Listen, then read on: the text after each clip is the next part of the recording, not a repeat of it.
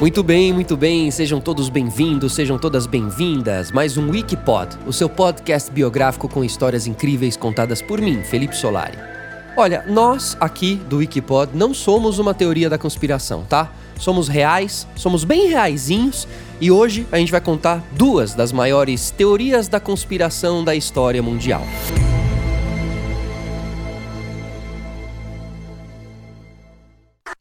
Uma teoria da conspiração é aquela hipótese explicativa ou especulativa que sugere que duas ou mais pessoas, ou até mesmo uma organização, têm tramado é, para causar ou acobertar uma situação ou evento tipicamente considerado ilegal ou prejudicial. É essa a tal da teoria da conspiração. Ten, nine, ignition sequence starts. Six, five,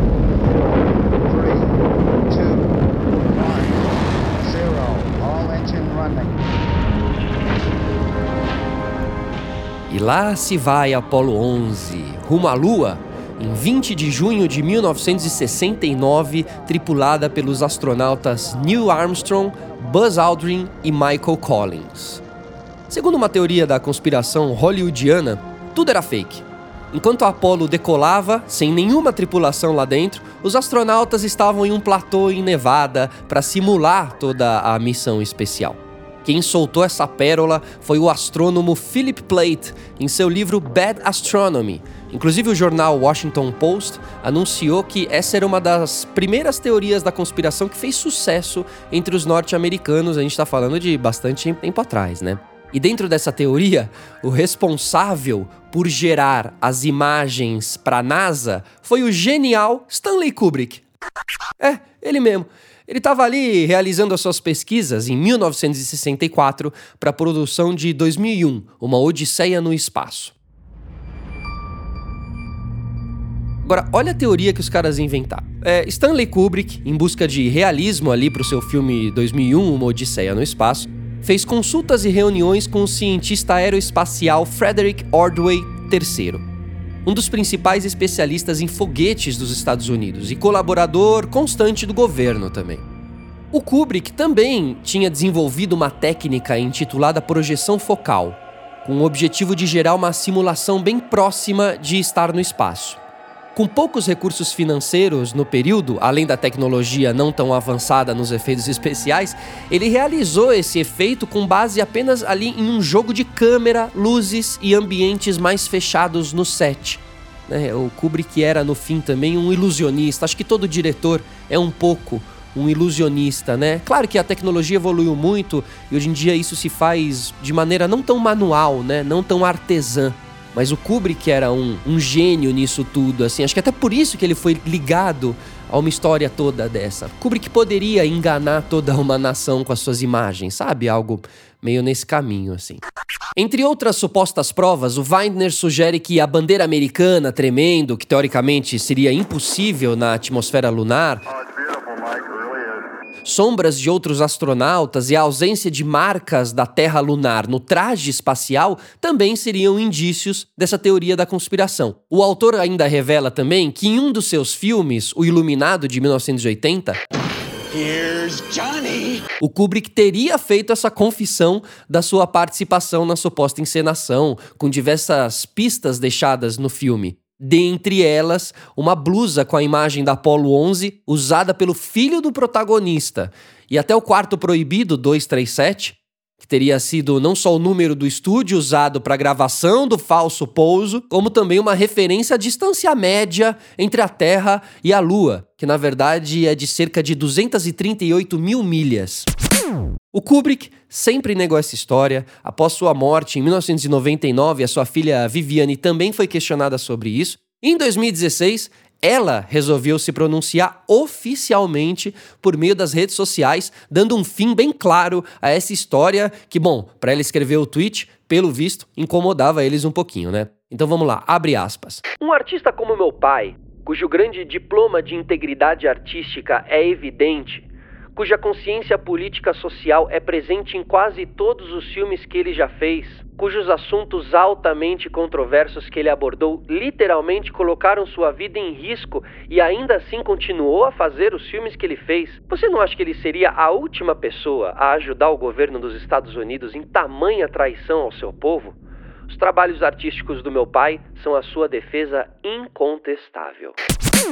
Agora, outra teoria da conspiração já mais atual, bem atual, bem moderna, que ganha força, gira em torno da secreta e tão necessária, ou não, tecnologia 5G, que garante aí revolucionar a comunicação e o tráfego mundial de dados, já que ela é baseada nas ondas do rádio. As discussões midiáticas acontecem entre o banal e o promissor que a tecnologia 5G pode ser para resolver tarefas cotidianas e as novas possibilidades de negócios especulados na rede. No entanto, poucos falam no que se consiste essa nova tecnologia em desenvolvimento. Isso tem uma explicação muito simples. Os grupos econômicos, Verizon, AT&T, T-Mobile, Sprint, Huawei, Huawei, China Mobile, China Telecom, China Unicom, com apoio dos governos dos Estados Unidos e da China, e as agências de segurança CIA e NSA desenvolvem essa tecnologia em segredo, em sigilo absoluto. Ou seja, to todas essas empresas aí que eu falei. Resumo da ópera: a nova teoria da conspiração da tecnologia 5G afirma que o coronavírus, coronavírus, foi disseminado no mundo através dessa nova tecnologia, através das ondas né, do rádio, foi propagada pelo 5G. De acordo com Dana Ashley, o coronavírus é resultado da exposição dos seres humanos às frequências da rede 5G. E segundo ela, o 5G ataca o sistema imunológico dos cidadãos expostos à frequência da rede, deixando eles suscetíveis ao surto do coronavírus. Ou seja, você deixa um corpo mais preparado, mais suscetível para pegar o vírus. No vídeo, Ashel explica que Wuhan foi a primeira cidade da China a implantar o 5G. Wuhan é conhecida como o local de origem do Covid. Além disso, as pessoas expostas à frequência do 5G têm o seu sistema imunológico comprometido. Por isso, o coronavírus teria se espalhado na cidade chinesa. Contudo, a implantação do 5G na China se deu em 16 cidades, praticamente ali ao mesmo tempo. Em nenhuma dessas outras houve o surto do Covid da forma que aconteceu em Wuhan. Fato importante e comprovado é que não há nenhum estudo que conclui que o 5G afete a saúde dos seres humanos. O Comitê Internacional de Segurança Eletromagnética, sim, ele existe, publicou um estudo em 2005, baseado em uma análise de outras 1.300 pesquisas sobre o assunto, e que concluiu que as frequências de rádio usadas para a transmissão do 5G não afetavam ou não apresentavam efeitos nocivos à saúde. Tudo isso é reforçado com o preconceito e perseguição mundial que o atual governo dos Estados Unidos e alguns outros governos extremistas de direita acabam disseminando contra a China, né? Colocando a China ali em um lugar problemático, em um lugar de problema. Muitos falam que a China que criou o Covid-19 e disseminou no mundo para derrubar bolsas e os empresários chineses comprarem todas as grandes empresas multinacionais em crise e assim dominarem o mundo. A questão é, será que a China precisaria de tudo isso para dominar o mundo, né? Acho que. Acho, acho que não. Bom, pessoal, é isso aí. Cada um tem a sua própria teoria da conspiração, né? Seja ela em uma magnitude enorme, seja ela pequena. Tem a teoria da conspiração do seu condomínio, a teoria da conspiração do seu colégio, do seu professor, da professora, enfim, né? Eu acho que a gente viaja bastante sempre criando. É um exercício de roteiro, saibam disso. Mas muitas vezes não passa de uma ficção. Pessoal, esse foi mais um Wikipod. Eu sou Felipe Solari, diretamente da Pod 360. Semana que vem estaremos de volta. Um grande abraço, um grande beijo. Tchau.